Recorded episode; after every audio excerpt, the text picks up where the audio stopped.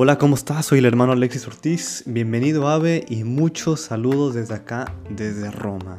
Déjame te cuento que yo y el hermano Pablo fuimos el miércoles a la audiencia con el Papa y tuvimos la oportunidad de pasar. Y bueno, ya más adelante vamos a contar en un episodio o en dos nuestra experiencia y lo que nos dijo. Eh, fue muy agradable, fue una experiencia muy enriquecedora. Pero quiero que sepas que eh, ahí en la audiencia eh, me acordé de ustedes y les encomendé mucho. Ya después, la siguiente semana, haremos un episodio para contar esta experiencia. Y hoy viernes, para terminar bien la semana y para dar un mensaje muy positivo, te quisiera platicar sobre eh, una analogía que hace poco pensé y la, la reflexioné, la oré y te la quisiera compartir. Y de hecho es en la foto de, de la portada de este episodio que hay una ostra y una perla, ¿no? Pues déjame te cuento. Es muy interesante ver la imagen que he puesto, porque si te fijas en la ostra, pues es una ostra por fuera áspera, eh, un poco fea, eh, sin mucho color, no muy bonita, ¿verdad? Pero dentro custodia algo muy hermoso, una perla grandísima. Y pienso que nos parecemos un poco a las ostras. Déjame te cuento por qué. A veces em, es muy común fijarnos tanto en cosas externas, superficiales, vanas, y me refiero a personas. Y nos perdemos la mejor parte, que es la vida interior de una persona, sus perlas. Vivimos en sociedades, en tiempos tantas veces superficiales, que si qué tienes puesto, qué te pones de ropa, qué ropa traes, eh, qué accesorios tienes, tu reloj, qué auto conduces, quién eres. Y olvidamos que la persona es mucho más que sus vestidos, que olvidamos que la verdadera riqueza de la persona está en ella misma, sin necesidad de lo externo. Una persona no puede basar su identidad, su esencia, de persona, de hijo de Dios, en lo que se pone. Porque descuida su esencia, lo que es, que es lo más valioso. Y creo que sería un grave error, de hecho antropológico, em, fijarnos de más en estas cosas exteriores, externas, y olvidar lo que hay dentro. Porque, ¿sabes qué?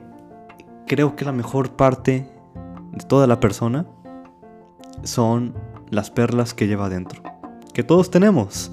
Y a veces, entre paréntesis, aún no descubrimos. Esas perlas que resaltan eh, hacia los demás y que tal vez aún no descubrimos, como te lo dije antes. Y de hecho, un dato muy interesante es el proceso de formación de las perlas. Todo empieza, fíjate, con un granito de arena que ingresa a la ostra y como mecanismo de defensa la ostra la recubre de una sustancia que se llama nácar.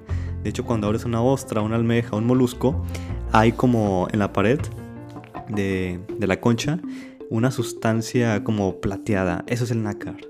Entonces, esta sustancia viene segregada y recubre el granito de arena, la recubre de nácar. Y así se forman las perlas. Son granitos de arena que están recubiertas de nácar. Y creo que muchas de nuestras perlas pueden ser a veces heridas sanadas. ¿Por qué no? Por ejemplo, te cuento algunas perlas. La perla de saber perdonar, que a pesar de recibir ofensas, somos capaces de perdonar. Es la perla del perdón. Segunda, la perla de la alegría. La alegría en la enfermedad, en el dolor, en las contradicciones. Estar alegres. La perla de la fe en la persecución o en el rechazo por tu fe como católico. ¿Y qué dice tanto? Porque eres reflejo de Dios. La perla del amor, que a pesar de no ser siempre correspondido, somos capaces de amar. La perla de la amistad. La perla de la esperanza ante los fracasos y desilusiones de la vida. Nuestras perlas que muchas de ellas se forman a pesar de esos granitos de arena que entran en nuestra vida pero nosotros podemos recubrir de nácar y formar perlas. Entonces, algo que te quiero decir es que nunca permitas, por favor, que nadie te robe tus perlas, o ni siquiera que las menosprecie. Estas perlas del amor, de la fidelidad, de la amistad, de la esperanza, de la fe, la perla de la alegría, la perla de saber perdonar, la perla de ser una persona positiva. Que nadie, que nadie, por favor, menosprecie tus perlas.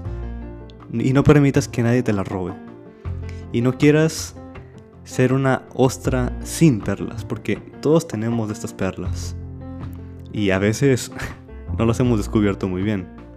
Y yo te pregunto, ¿cuáles son esas perlas? Y no digo cuál es esa perla, porque tenemos muchas. ¿Cuáles son esas perlas que tú custodias en tu vida? Esas perlas que te caracterizan mucho. Esas perlas que cuando conoces a una persona o eres amigo o amiga de una persona, te dicen, ¿sabes qué? Eh, eres una persona muy positiva, eres una persona muy alegre, eres una persona que radia luz, que radia amor. Ah, bueno, allá hay muchas perlas. Y no permitas que nadie te las robe. ¿Cuáles son esas perlas que tú custodias? Esas perlas que son parte de tu esencia. Esas perlas que están dentro de ti. Esas perlas que te caracterizan como persona. Que no es necesario lo que te pones de ropa o el auto que conduces. No. Es lo que tienes dentro esas perlas que están dentro de ti y que abriendo tu vida como, como las ostras, presumes tus perlas porque son hermosas y a la gente les encantan estas perlas. Por último, te quisiera platicar sobre la perla más preciosa y de hecho es esa perla de la que de la cual habla Jesús en el evangelio. La perla de tener a Dios que a pesar de nuestras debilidades, fragilidades, esas cositas feas como las ostras que por fuera no son muy bonitas, así somos nosotros. Tenemos debilidades, tenemos fragilidades. Sí, es verdad. Pero saber que dentro de nosotros hay una perla grandísima, de la que habla Jesús en el Evangelio, por la que vale la pena venderlo todo, que es la perla que es Jesús, y es muy profundo esto, es Jesús quien vive y habita en nosotros. Que es Jesús que ha querido habitar en nuestra alma. Es Jesús quien quiere estar siempre dentro de nosotros en comunión. Es saber que Dios habita en nosotros. Esa es la perla central, la más grande, la más bella y la más brillante, que vale la pena custodiar como las otras. Así que espero que esta reflexión te haya servido mucho, que nos parecemos a las ostras, pero que tenemos muchas perlas dentro. Y yo de todo corazón te quiero invitar que hagas un examen de conciencia, hagas un examen eh, del interior de tu corazón y digas cuáles son esas perlas hermosas que Dios me ha dado. O tal vez que las circunstancias en la vida, esos granitos de arena se han metido, pero pues me han hecho formar perlas. Y al final las perlas no son solamente para nosotros, sino para mostrarlas a los demás.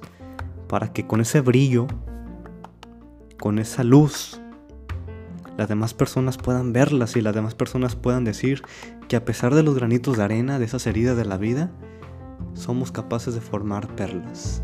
Y que nuestra perla más grande es la perla de tener a Dios en nosotros. Bueno, me despido. Te mando muchos saludos desde acá, desde Roma. Y también un fuerte abrazo.